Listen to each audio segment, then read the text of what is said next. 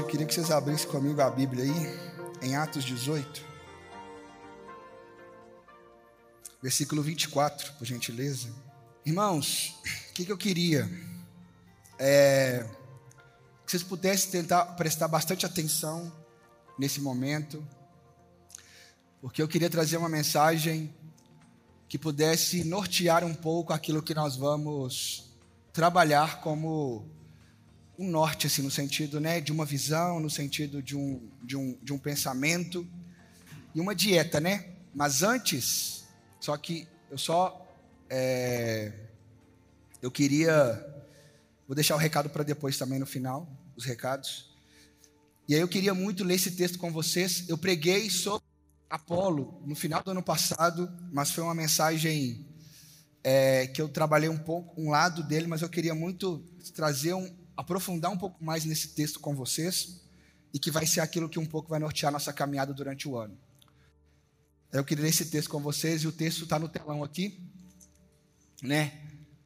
Certo judeu chamado Apolo chegou a Éfeso, natural de Alexandria, chegou a Éfeso, era um homem culto e tinha, peraí, deixa eu só ver se é mesmo, não, era um homem eloquente, com grande conhecimento das Escrituras. Ele era instruído no caminho do Senhor e fervoroso de espírito, falava e ensinava com precisão as coisas concernentes a Jesus, ainda que conhecesse somente o batismo de João. Ele começou a falar corajosamente na sinagoga, mas, quando Priscila e Áquila o ouviram, levaram-no consigo e lhe expuseram com mais precisão o caminho de Deus. Querendo ele passar a Acaia, os irmãos o animaram e escreveram aos discípulos que o recebessem. E quando ali chegou, auxiliou muitos que pela graça haviam crido, pois com grande poder refutava publicamente os judeus, demonstrando pelas Escrituras que Jesus era o Cristo.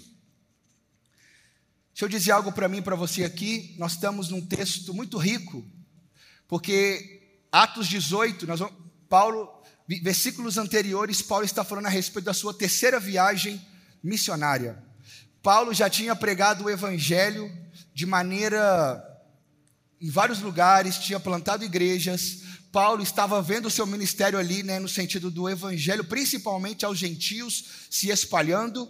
E Paulo agora ele tem um propósito. O texto de versículo 22, ele vai dizer que Paulo, o intuito dele era fortalecer os discípulos agora. Ele faz uma terceira viagem com o intuito de voltar às igrejas que ele plantou, que as igrejas que ele estava, de certa forma, responsável por elas, e o intuito de Paulo ao visitar essas igrejas era edificar os discípulos, era encorajar os discípulos, era animar aqueles que estavam na missão, na obra de Deus nessas cidades. E quando ele chega em uma dessas cidades, em Éfeso, por exemplo, lá aparece um homem. Na terceira viagem aparece um homem. E esse homem é Apolo.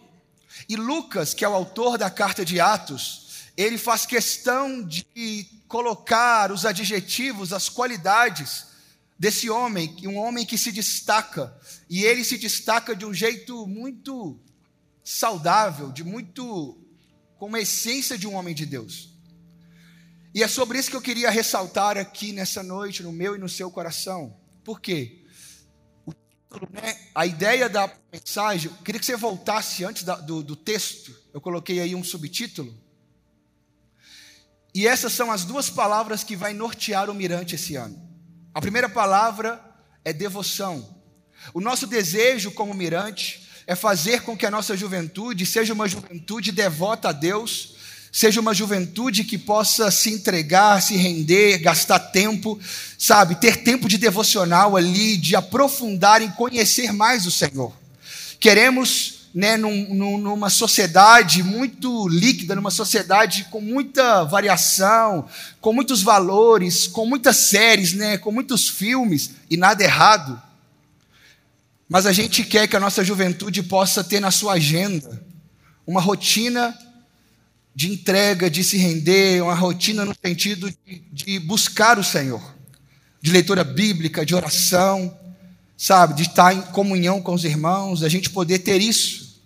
Então a gente entende que essa devoção é uma responsabilidade humana. Sabemos que é Deus que nos santifica, sabemos que é Deus que nos capacita, é Deus que gera em nós amor por Ele, sabemos que tudo parte de Deus. Mas nessa soberania de Deus, temos também a responsabilidade humana.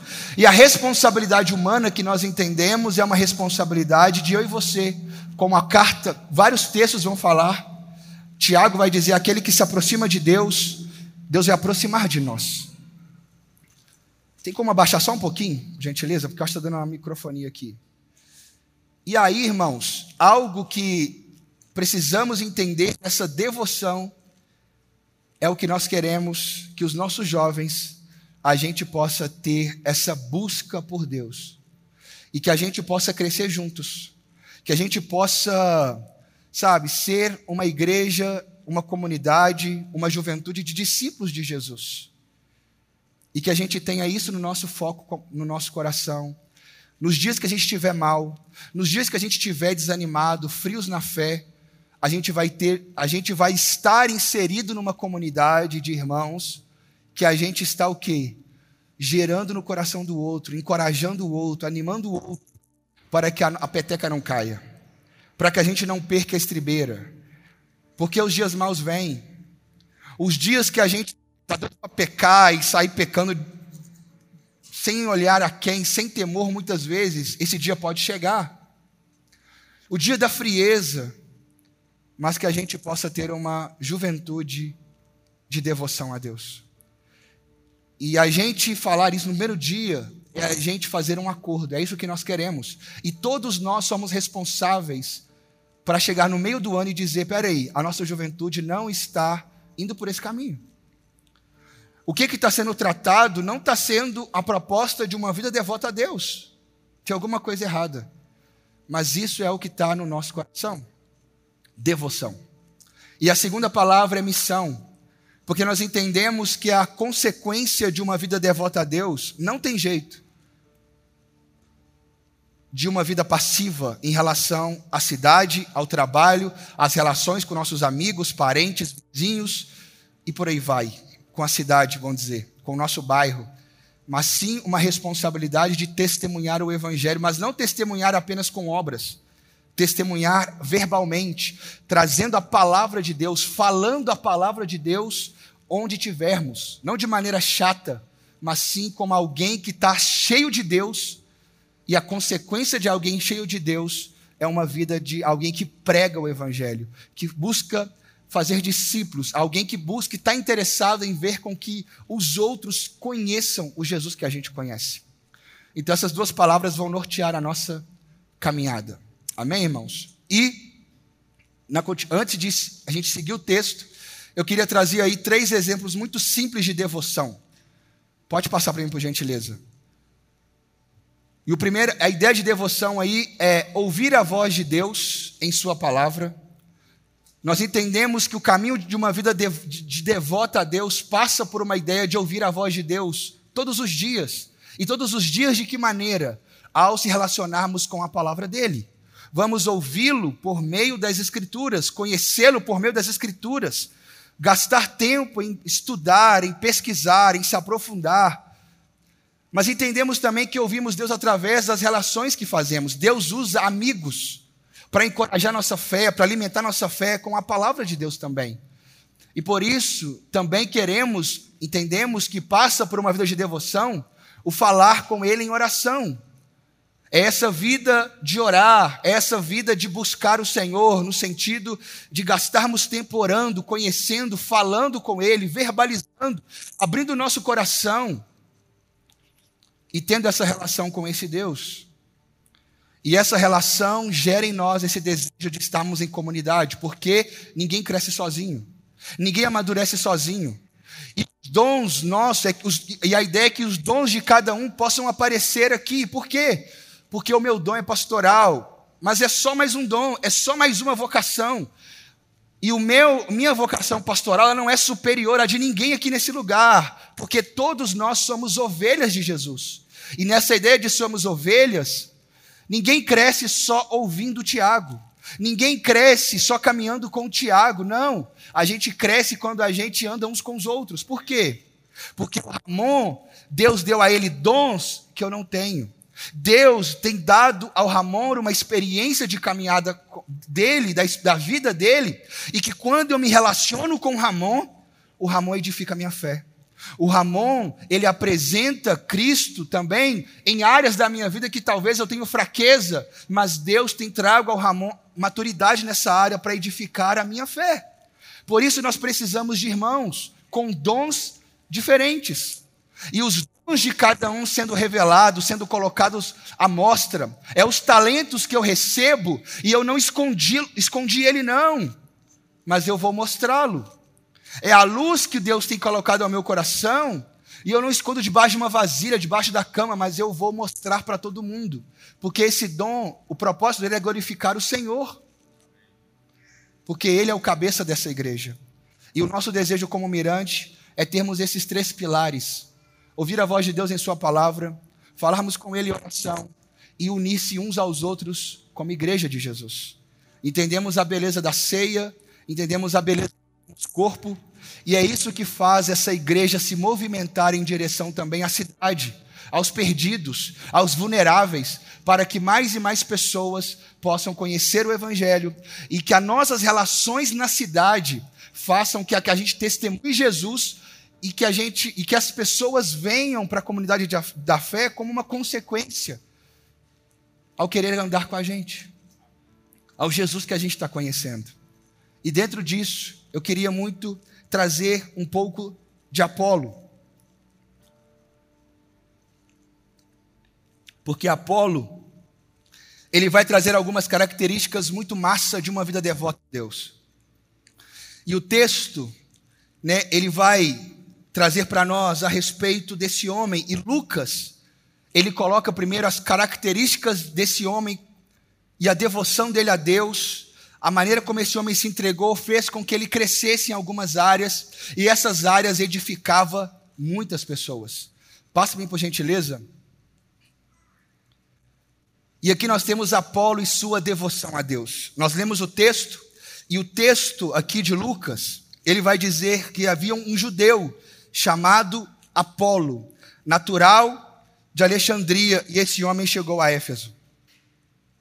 Apolo um judeu, cresceu em Alexandria. Alexandria, a cidade talvez naquela época mais culta, onde tinha os maiores intelectos, né, da época. Alexandria, uma cidade fundada por Alexandre o Grande. E essa cidade também era onde tinha a maior biblioteca de todos os tempos, a biblioteca de Alexandria. Aonde nessa cidade também tinha o farol de Alexandria, que era na antiguidade era uma das sete maravilhas do mundo. Esse homem, Alexandre o Grande, ele levanta uma grande cidade maravilhosa, referência em sua época. E esse homem judeu chamado Apolo, a Bíblia começa a falar desse homem, ele ap apresenta aqui agora pela primeira vez, a Bíblia fala sobre Apolo. E, a, e Lucas, quando vai falar desse homem, eu fico imaginando o coração de Paulo, porque Paulo está indo para Éfeso com o desejo de fortalecer os discípulos daquele lugar. E quando ele chega ali, ele encontra um homem pronto. Ele encontra o homem que não precisava, de certa forma, de muitas muitos treinamentos, muito tempo de caminhada, pedir para ele para um seminário, pedir para ele fazer tantas coisas. Não. Aquele homem, Deus já estava lapidando ele há um bom tempo. E quando Paulo encontra com esse homem, Paulo vê ali, numa caminhada, um homem que se destacava por algumas coisas que Deus foi trazendo ao coração daquele rapaz. E o que, que esse homem tinha? Ele era um homem eloquente. E a ideia de um homem eloquente, irmãos, é a ideia de um homem educado, letrado, com boa oratória e que tem habilidade com as palavras. Apolo é esse homem que andou ali na escola de Alexandria, ao andar com aquela turma, E aquela cidade era uma cidade que prezava muito pelos discursos, pelas palavras, pelas oratórias. As oratórias tinham muito a dizer. Mas o que que isso tem a ver para a minha vida agora? qual que é o contexto disso para a minha vida hoje? É porque na caminhada de uma vida com Deus devota, algo que nós precisamos entender é que a comunicação verbal, ela é muito importante. A comunicação, a maneira como nós comunicamos a nossa vida, ela é importante. Nós precisamos, como irmãos, como igreja, como cristãos, nessa busca por Deus, esse coração nós precisamos ter interesse em saber de que maneira eu consigo comunicar o Evangelho. Qual é o grande desafio? Por que, que as igrejas não evangelizam? Por que, que um cristão ele não está no seu campo, no seu trabalho, relacionando com os, com os amigos não cristãos? Por que, que ele, nas rodas de conversa, no happy hour, quando ele vai sair com a galera, por que, que às vezes ele não fala do evangelho? Ele conversa de futebol, de política, de tudo que você puder imaginar, mas o evangelho nunca entra na conversa. Muitas vezes nós não falamos do evangelho porque nós não sabemos qual é a mensagem. Qual é a mensagem que deve ser pregada, ensinada? E segundo, nós não evangelizamos porque também nós não abrimos o coração para se relacionar com a nossa galera, com os primos, com os vizinhos, com os colegas de trabalho que não conhecem a Deus, que talvez vivam uma vida até depravada, e a gente olha para essas pessoas e fala: eu não posso ficar aqui nessa roda. Pelo contrário, irmãos, nós precisamos inseridos no dia a dia, na relacionar, em criar estratégias no nosso trabalho, na nossa vizinhança, no futebol, onde tivermos, como eu consigo criar amizades, relacionar com pessoas que ainda não vivem uma vida para Jesus. E essa, e essa ideia de um homem eloquente traz para o meu coração uma responsabilidade que nós precisamos ter de nos preocuparmos em sim nos prepararmos para pregar a mensagem para as pessoas. Precisamos comunicar uma mensagem que as pessoas entendam a mensagem. Precisamos nos sentir responsáveis por aquilo que o outro está escutando. E isso é importante. Eu tenho uma linguagem, eu prego na favela, né? Constantemente, eu evangelizo na favela, eu estou ali a semana inteira. E algo que eu preciso entender é que existe uma cultura, uma língua, um jeito.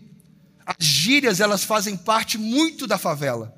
E se eu trouxer uma linguagem muito teológica, muito difícil, palavras difíceis, muita gente não vai entender e não vai saber, e eu vou perder aquela pessoa no sentido dela não entender o que eu quis dizer.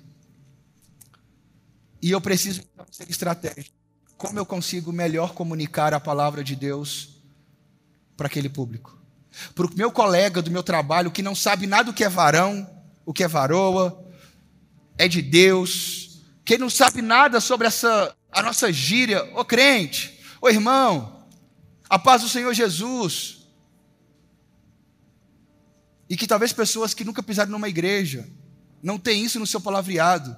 E a gente tentar muitas vezes tirar o nosso evangeliquez para a gente tentar trazer uma linguagem mais comum possível homem eloquente, ter habilidade com as palavras, porque isso é muito importante para a nossa caminhada cristã, para a missão que Deus nos confiou.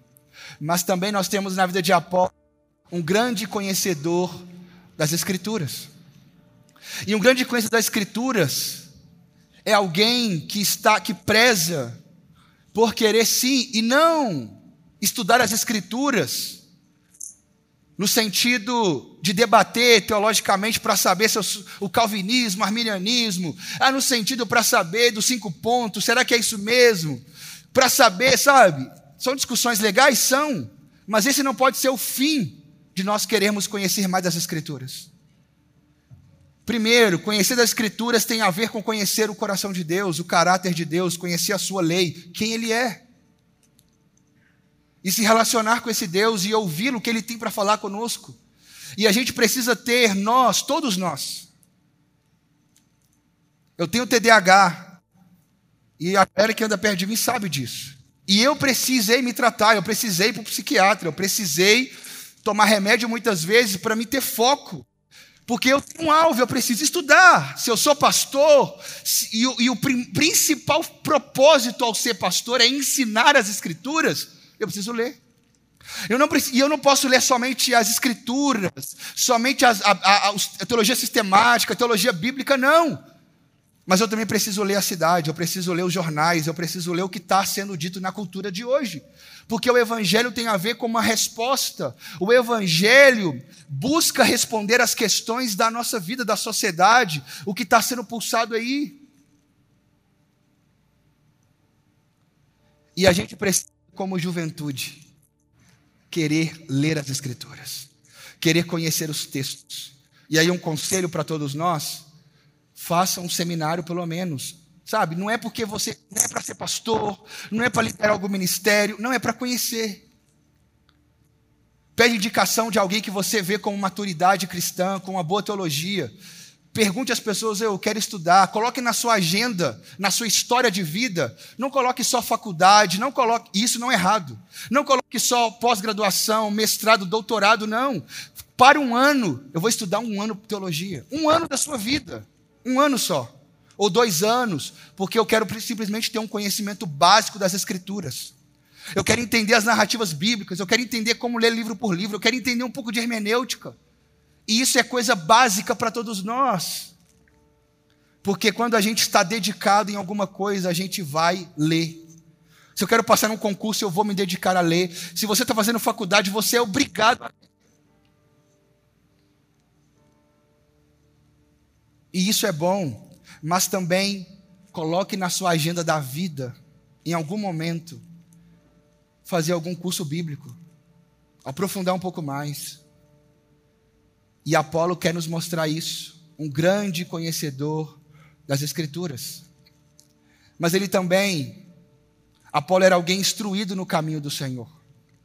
E o que que isso tem a ver, irmãos? Qual que é a ideia aqui? Apolo era um judeu morando em Alexandria. E quando eu fui estudar sobre esse homem, alguns vão dizer que ele fazia parte dos 70 que foi enviado em Lucas 10, missão dos 70.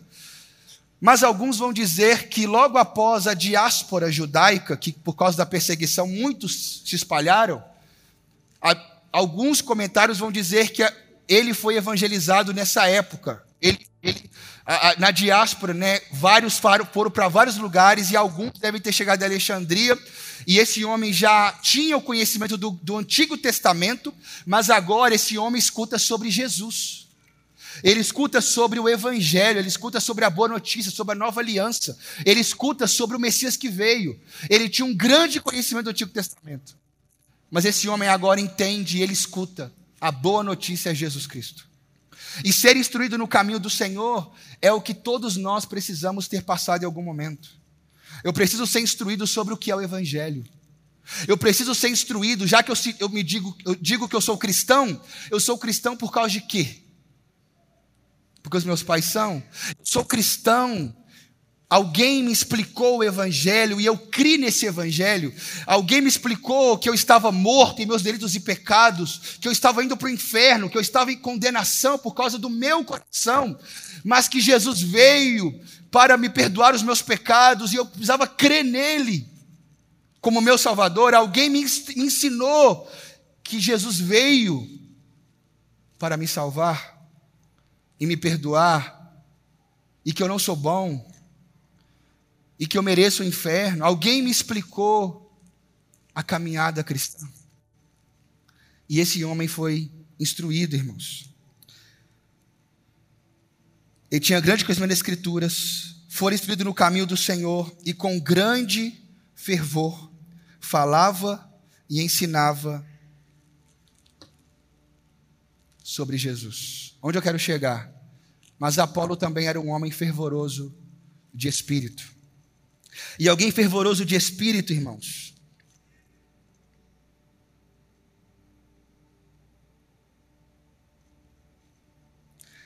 É alguém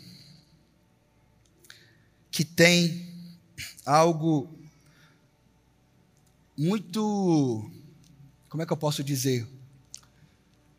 A ideia de fervoroso no espírito aqui é a ideia de alguém que ele não apenas conhece das Escrituras, ele não é apenas que foi instruído pelo Senhor, ele não é apenas que tem uma boa oratória, ele é alguém que o coração dele é um coração apaixonado pelo Senhor, aonde o coração, ele tudo que ele está fazendo tem um propósito.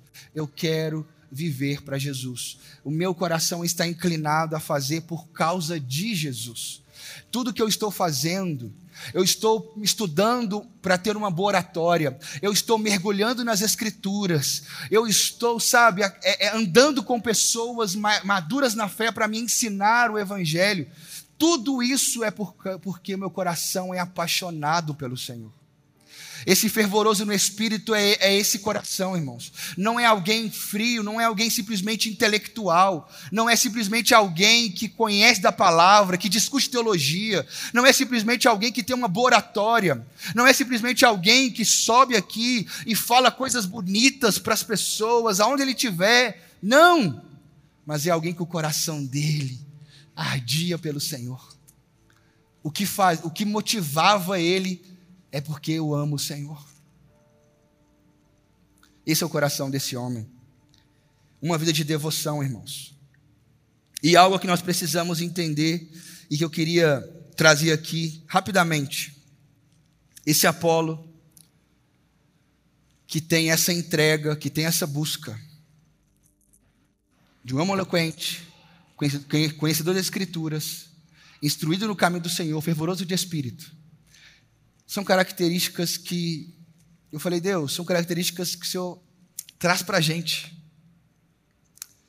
Que nós possamos ter esses interesses como o interesse do coração de Apolo. Traz esses interesses para a nossa vida, para a nossa juventude. Que interesse da gente querer, irmão, se preparar para a gente poder comunicar o Evangelho. O que, que eu preciso falar? Como eu consigo compartilhar o Evangelho no meu trabalho? Como eu consigo comunicar a palavra de Deus para os meus colegas do futebol? E eu vou dar um exemplo aqui. Eu tenho uma a minha família da minha esposa, a maioria é católica. E eles ali seguem, né, e tal. E, e eu penso numa família que eu amo demais, porque eles são muito unidos. A família, qualquer festa que eles fazem, é 50, 100 pessoas fácil. Fácil. É todo final de semana, quase. E, e, e, e, assim, e aí eu casei com a Karine, um pastor, pensa, numa família toda católica, todo mundo mesmo ali e tal. E já tem alguns anos que a gente está junto, tem oito anos que eu entrei nessa família. E eu tenho uma missão. Eu tenho uma missão em ser estratégico. Por quê? É família. E eu vou conviver com eles muitos anos. A gente vai estar nas festas, a gente vai estar final de ano, a gente vai ter vários momentos juntos. Então o que, é que eu precisei fazer? Eu preciso ser estratégico. E eu preciso criar estratégias de como eu consigo trazer a boa notícia para o contexto da minha família. Seja de maneira individual, orgânica, ou seja de maneira pública, com todo mundo. E eu já estou nesses oito anos, eu tenho feito essa caminhada. E a questão que eu quero trazer para o meu para o seu coração, irmãos, que a gente às vezes fica muito preso a resultados. Mas a Bíblia está dizendo que o departamento de resultados é do Espírito Santo, não é nosso. O nosso departamento é o departamento de pregar, de comunicar. Como ouvirão se não há quem pregue? A fé vem pelo ouvir o quê? Palavra de Deus. Então, não adianta eu simplesmente estar numa festa aonde eu não bebo cerveja. E não tenho nada contra. Alguns aqui bebem e beleza. Não se embriague, em nome de Jesus. Só isso que eu peço. Mas onde eu quero chegar? Mas onde todos ali bebem, a maioria, eu não bebo. Não, que legal, Tiago não bebe cerveja. Tá, mas isso comunica Cristo? Hã? Não. Não comunica Cristo. Tá dando para entender? Não, a galera fala lá do sei o que das mulheres, não sei o que, e papapá, aquela mulher, não sei o que. Eu não falo. E se eu simplesmente estar conivente com aquilo também, eu posso também estar dando, dando ouvidos àquilo. Mas onde eu quero chegar? Eu preciso criar estratégias. Eu preciso ser intencional. E tem sido assim. no casamento que eu fiz, todo mundo estava junto. Já que todo mundo ali é católico, eu vou pegar o quê? A oração do Pai Nosso. E eu vou fazer um sermão expositivo sobre o que é a oração do Pai Nosso. E todo mundo ali entendeu pela primeira vez. Muitos ali falaram: Tiago, eu nunca escutei alguém me explicar o Pai Nosso. E eu rezo esse negócio a vida inteira. Eu tive a oportunidade, e agora é a oportunidade de eu pegar um ou outro e sair com dois para a gente tomar uma cervejinha. Eu não tomo, e eles, a gente vai para o bar junto. E eles tomam a cervejinha deles e eu tomo a minha Coca-Cola, que eu amo demais, KS principalmente. E o que, que vai acontecer? Ali eu vou falar com dois. E eu vou chamar para bater um papo, e eu pa organizo a minha agenda para me ter um tempo com eles. Porque eu quero ser intencional para que a minha família saiba quem é Jesus Cristo.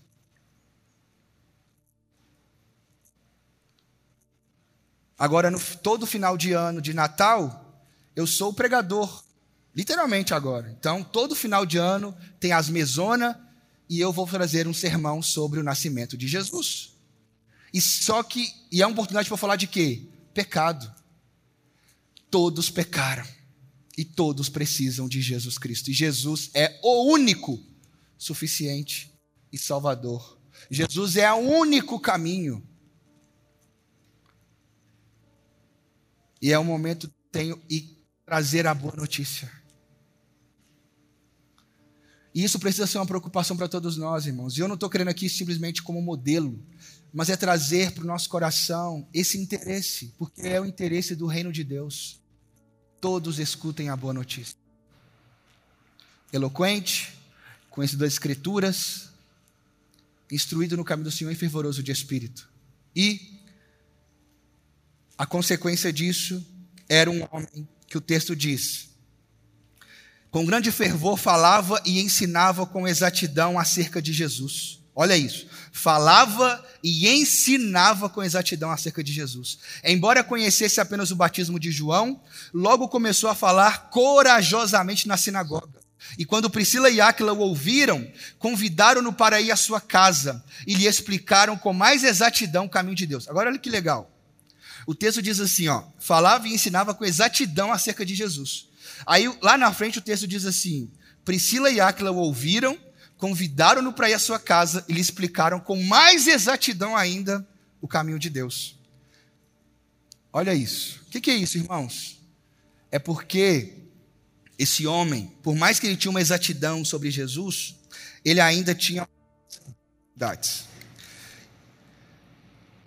Priscila e Áquila, quando chegaram a Éfeso acompanhando o apóstolo Paulo, ouviram a pregação de Apolo e perceberam que, apesar de correta, sua mensagem estava incompleta. Então Priscila e Áquila explicaram com mais exatidão as coisas que ele não conhecia. A falha em seu conhecimento estava, sobretudo, a respeito do derramamento do Espírito Santo e o rito do batismo cristão. Então, o que, que é isso? Por mais que o homem conhecesse as Escrituras, ele ainda tinha algumas deficiências. Mas o que, que é legal? Ele estava inserido num contexto de igreja, aonde irmãos mais maduros o ouviram e puderam o quê? Explicá-lo ainda com mais profundidade a beleza da comunidade, para que nós possamos um edificar o outro, um ensinar o outro, um corrigir o outro, e que nós possamos ter essa cultura em nosso meio. Ajudar um ao outro a ser mais profundo em conhecer as Escrituras. E aí o texto termina aonde ele vai dizer: Querendo ele ir para Caia, os irmãos o encorajaram a escrever aos discípulos que o recebessem. Ao chegar, ele auxiliou muito os que pela graça haviam crido, pois refutava vigorosamente os judeus em debate público, provando pelas Escrituras que Jesus é o Cristo. E eu termino aqui. Passem aí, por gentileza, o próximo slide. E o texto, e uma vida de devoção é uma vida de anúncio, ensino e defesa do Evangelho. Por quê? Porque a gente vê na vida de Apolo um homem que falava e ensinava com precisão sobre Jesus Cristo, um homem que falava corajosamente nos templos, um homem que auxiliava os novos na fé por meio do ensino das Escrituras. Presta atenção, irmãos. Sabe o que, que nós precisamos? Precisamos de ter mais conversas das Escrituras. Porque parece que conversar de Bíblia, ah, mas ninguém entende. irmãos, a gente possa trazer mais, e isso não é coisa chata, não. Não é no sentido de debater os assuntos, mas é no sentido da gente querer conhecer pesquisar e fazer perguntas. Como que é isso? Você crê nisso? Você crê naquilo? Não, que legal. E a gente mergulhar mais nesses assuntos. Por quê, irmãos? E que você que está aqui na igreja, que é maduro na fé, e quando eu falo de maduro, alguém experimentado na fé, tem esse olhar. Que olhar? O olhar do Apolo. Qual que é o olhar? Auxiliar novos na fé por meio do ensino das Escrituras. Aonde eu quero chegar aqui? Sabe que a gente não tem uma cultura do mais velho, do irmão mais maduro ou da irmã mais madura, ser uma cultura simplesmente de trazer as pessoas para o contexto do mirante. Não, deixa eu, deixa eu te ajudar a estar com a galera. E esse estar com a galera é simplesmente a gente estar tá para fazer coisas comuns e que não tem problema nisso. Mas se a gente quer ajudar as pessoas, irmãos, a gente é igreja. Presta atenção, a gente é igreja. A gente é igreja. E, e qual, qual é o papel de uma igreja? Ajudar as pessoas a se parecer com Jesus. Qual que é a ideia de todos nós? Ser discípulo e fazer discípulo. O que é fazer discípulo? Irmão, não é simplesmente andar junto, jogar futebol junto, jogar videogame junto. Não é simplesmente a gente fazer trilha junto. Não é a gente fazer coisinhas legais junto. Não. Fazer discípulos é a gente incentivar, encorajar, orar, Bíblia, ensinar as Escrituras para as pessoas. O conhecimento que você tem, básico que seja, é suficiente para você ensinar alguém que não sabe nada. E tem muita gente chegando no mirante, nova na fé, que nem crente é. Durante esse ano eu tenho certeza que Deus vai trazer pessoas não cristãs muito da vibe muito diferente de, na estética até de não parecer cristão mesmo. Eu tenho orado para que Deus traga isso no nosso contexto e que ao trazê-lo nós possamos abraçar as pessoas e que a gente tenha um coração não de ficar enchendo linguiça. Que as nossas conversas sejam conversas intencionais para que as pessoas conheçam Cristo Jesus. Agora, que a gente não seja uma cultura quando eu estou falando sobre Bíblia, de a gente poder ajudar as pessoas na fé, com Bíblia, com orar, com leitura bíblica, sabe, presta atenção. O que, que eu estou querendo dizer com isso? Eu estou simplesmente querendo equilibrar a balança. O que, que significa isso? É porque a gente já tem em nós uma cultura de ministério de jovens, de juventude, e pá, de já fazer o quê? A gente já anda junto, a gente já faz muito rolê junto, a gente vai para o shopping junto, a gente faz muita coisa legal junto. Mas, os, mas a gente é crente e às vezes a gente quase nunca ora junto, lê Bíblia junto, estuda a Escritura junto. Isso é, tipo, o mínimo de muitos encontros. E o meu desejo ao compartilhar com vocês isso aqui, não é que a gente possa simplesmente ser só um grupo que lê Bíblia, ora o tempo todo, não. É porque a gente já joga bola junto, joga vôlei junto, a gente faz um tanto de coisa legal junto, conversa de um tanto de coisa legal, e isso é bom, continue. Mas eu só quero equilibrar a balança ao nos lembrar que nós somos igreja. E ao sermos igreja, que a gente também ore juntos que a gente busque a Deus juntos. E não só no ambiente do mirante, aqui, mas que a gente faça isso fora, que a gente organize evangelismos, que a gente fala, não, velho, estou visitando aquele lugar lá, estou achando massa, a gente podia começar alguma coisa e fazer um movimento ali. E por aí vai. E Paulo, Apolo também tinha apologética, facilidade em defender a fé daqueles que ensinavam outro evangelho. E que em nome de Jesus que a gente possa ter espaços aqui. Pessoas, ao falar heresia, possam defender a fé.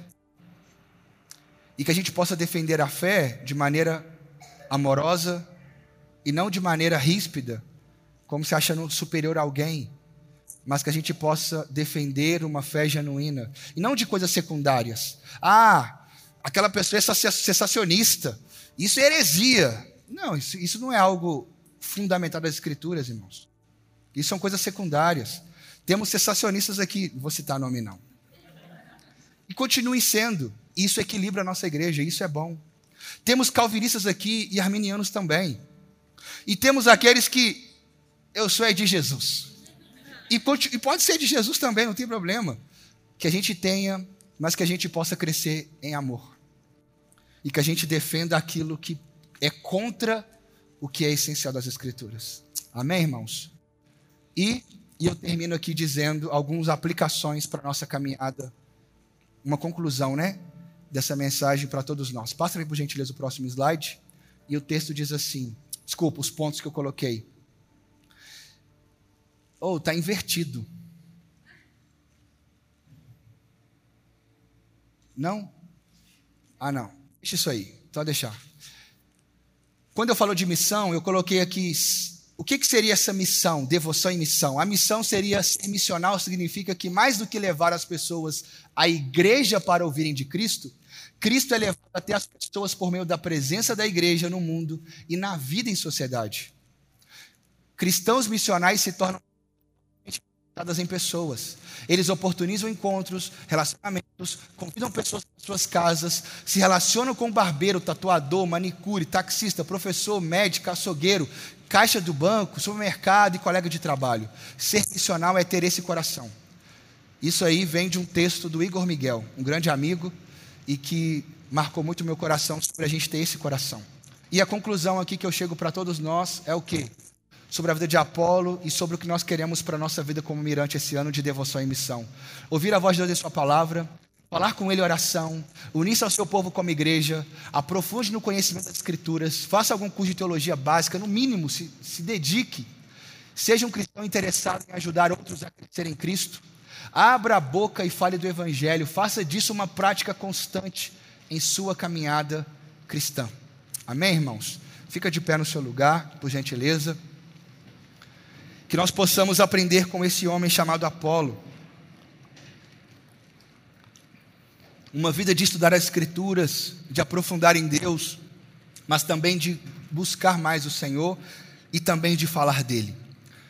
Pai, eu quero te apresentar a tua palavra, a minha oração, Deus. Eu peço que o Senhor fale ao coração de cada um de nós, que nós possamos ter Apolo como essa referência no que diz respeito a esse coração, Deus de alguém que busca Deus, e a consequência de uma busca de devoção a Deus é a consequência de uma vida que prega.